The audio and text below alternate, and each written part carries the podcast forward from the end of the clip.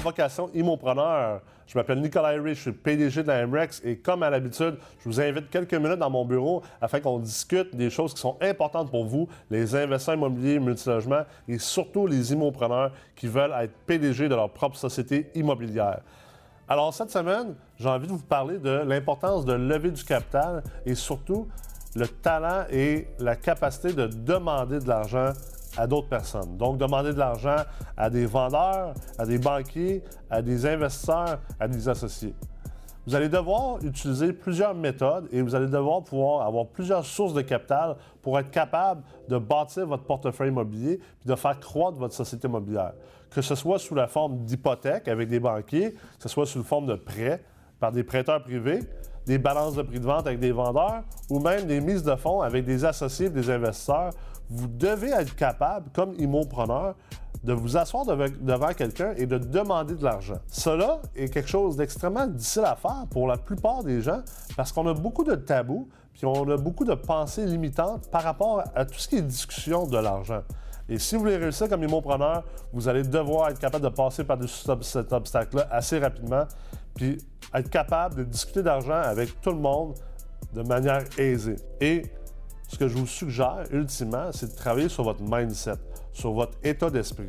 Parce que c'est votre état d'esprit, ultimement, qui va vous permettre de lever tout le capital dont vous avez besoin pour réussir et atteindre vos objectifs en investissement immobilier multilogement. Donc, c'est quoi cet état d'esprit-là? Premièrement, on veut comprendre qu'on ne s'en va pas demander de l'argent. En fait, il faut se mettre dans une optique puis dans un mindset d'abondance et non pas de manque. Alors, comment on fait pour appliquer ça concrètement devant un investisseur? C'est de comprendre que lorsque tu arrives devant un investisseur ou que tu arrives devant un associé, tu n'es pas en train de lui demander de l'argent. En fait, ce que tu fais, c'est que tu lui offres une opportunité d'investissement qui va être en ligne avec ses propres objectifs puis avec ses propres ambitions. Parce que probablement que cet associé-là ou cet investisseur-là n'a pas accès aux opportunités auxquelles, tu as accès, n'a pas accès non plus à toute l'ingénierie financière et à toute la capacité que tu as pour structurer une transaction qui va être vraiment win-win pour toi et pour tes associés et tes investisseurs. Alors, c'est important de comprendre que tu lui offres une opportunité et non pas tu lui demandes de l'argent pour ton opportunité. Et ça va être la même chose avec le banquier, puis ça va être la même chose avec le prêteur privé, puis ça va être la même chose avec le vendeur. Le banquier, son travail, c'est quoi? C'est de faire des prêts. Alors, ce que tu lui offres, c'est tu lui offres de faire un prêt qui va l'aider à atteindre ses objectifs en tant que banquier. Bien sûr, il faut que ton dossier soit bien monté. Ça demande de la préparation. Même chose pour le prêteur privé. Le prêteur privé doit faire des prêts. Il veut faire des prêts. Alors, offre-lui l'opportunité de te faire un prêt prépare-toi. Comme investisseur, comme immopreneur, c'est important de se préparer.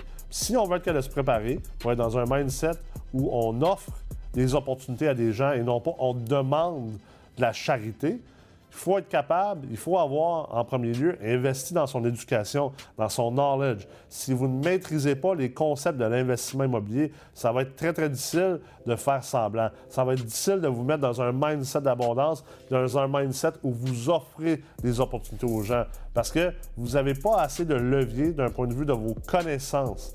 Et également le travail, toute la, la discipline que vous mettez en œuvre pour bâtir un système de prospection, pour avoir un pipeline de transactions et d'opportunités potentielles qui viennent dans votre cours et que vous êtes capable d'offrir à d'autres investisseurs.